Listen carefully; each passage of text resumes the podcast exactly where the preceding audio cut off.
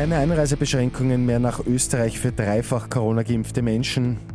Ein Todesopfer bei Lawinenabgang in Niederösterreich. Immer zehn Minuten früher informiert. 88.6 Die Nachrichten. Im Studio Christian Fritz.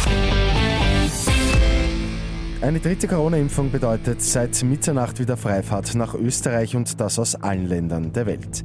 Die Liste der Virusvariantengebiete ist nämlich komplett geleert worden. Damit entfällt das PCR-Testerfordernis für Geboosterte aus 14 Omikron-Vorreiterstaaten, darunter Großbritannien, Dänemark, die Niederlande und Norwegen. Wer unter Anführungszeichen nur zweimal geimpft ist, braucht weiterhin ein negatives PCR-Testergebnis. Im Ötschergebiet in Niederösterreich hat ein Lawinenabgang gestern Mittag ein Todesopfer gefordert. Ein 32-jähriger Snowboarder war in einer Gruppe im Freigelände unterwegs.